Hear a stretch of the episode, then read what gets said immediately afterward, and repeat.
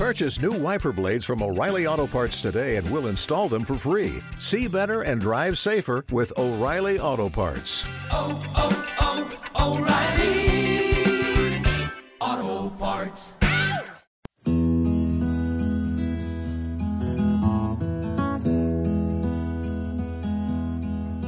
Bienvenidos a esta serie de podcasts sobre alta sensibilidad en la infancia. En este primer capítulo hablaremos sobre qué es la alta sensibilidad concretamente y cómo podemos detectarla en los niños.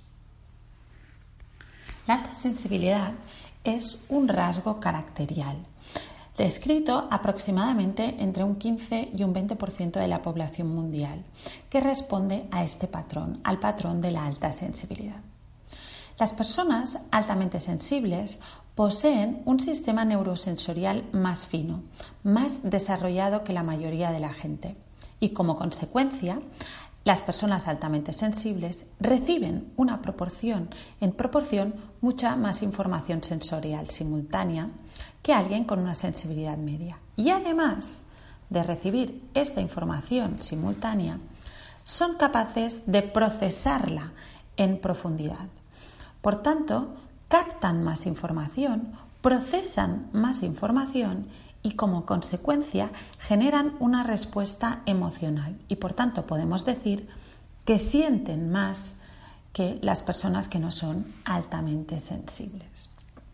El rasgo de la alta sensibilidad es un rasgo que ha sido estudiado eh, también científicamente y podemos decir que las personas PAS tienen un sistema neurológico distinto a las personas que no son altamente sensibles.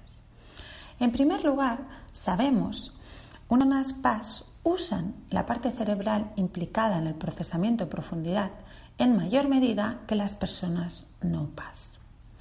En este mismo sentido, Bianca Acevedo nos dice que donde hay mayor actividad que es en la ínsula cerebral. ¿Qué es la ínsula cerebral? La ínsula cerebral es el centro de conexión entre el sistema límbico y el neocórtex. El sistema límbico es nuestro cerebro emocional, allí donde se producen las emociones y es también el lugar en el que em, existe la memoria de trabajo y es también el posibilitador o no del aprendizaje. El neocórtex es la parte del cerebro, la parte racional, nuestro cerebro racional, donde están las funciones ejecutivas. La ínsula es una pequeña parte que hace de bisagra de conexión entre ambos sistemas, en el sistema límbico y en el neocórtex. ¿Qué es lo que ocurre? ¿Qué es lo que ocurre en esta ínsula cerebral?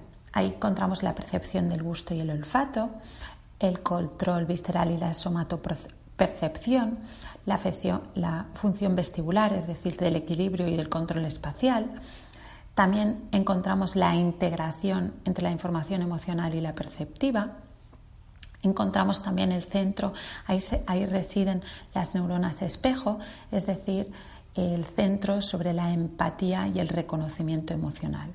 Pues bien, se observa en las personas de alta sensibilidad, en este estudio de Bianca Acevedo, observamos que hay mayor actividad en la ínsula cerebral de las personas PAS versus las personas no PAS. Por tanto, si pensamos en qué es lo que ocurre dentro de esta ínsula, entenderemos por qué los PAS hay una mayor percepción sensorial tanto del gusto como del olfato. Hay también una grandísima empatía. Hay también una grandísima integración entre la información emocional y perceptiva, por tanto, hay una mayor emocionalidad, hay también una mayor somatopercepción, es decir, los pasos muy reactivos a nivel de alergias, eh, etcétera, hay una mayor somatización de aquello que les ocurre. Esto, todo esto está controlado en la ínsula. Por tanto, entendiendo que el cerebro de las personas PAS presenta mayor actividad en la ínsula, entendemos muchas de las reacciones de las personas altamente sensibles. Se ha observado también que las personas altamente sensibles presentan una mayor actividad en el dorso lateral prefrontal del neocórtex. ¿Y qué ocurre en este dorso lateral prefrontal? Esta parte es la responsable del procesamiento en profundidad. Es una función, ¿y ahí qué ocurre? En esta parte se controlan también las funciones ejecutivas. Hay una parte de la memoria de trabajo que está controlada en esta área, de la flexibilidad cognitiva, de la capacidad de planificación, del razonamiento abstracto, exacto, exactamente. Por tanto, es también esta, eh, esta área cortical también, eh, también está involucrada en las tareas de planificación, de organización y de regulación motora. Y en estas áreas presentan mucha mayor actividad las personas PAS versus las personas no PAS.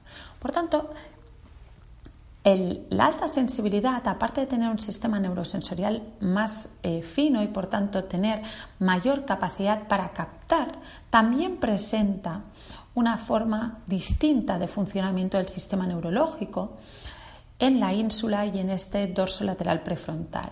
Y por tanto, en este dorso lateral prefrontal entendemos que toda esta información que ha entrado en nuestro sistema neurológico, toda esta información extra, digamos, captada, es procesada. Cuando hablamos del procesamiento en profundidad, hablamos de esto. La capacidad de alguna manera que muchos me, comentáis a veces de no poder desconectar este cerebro, es porque hay mayor actividad en esta área. Por tanto, las personas altamente sensibles presentan una forma neurológica distinta que les hace tener unas características especiales. En el siguiente podcast hablaremos de cuáles son estas características especiales. Gracias.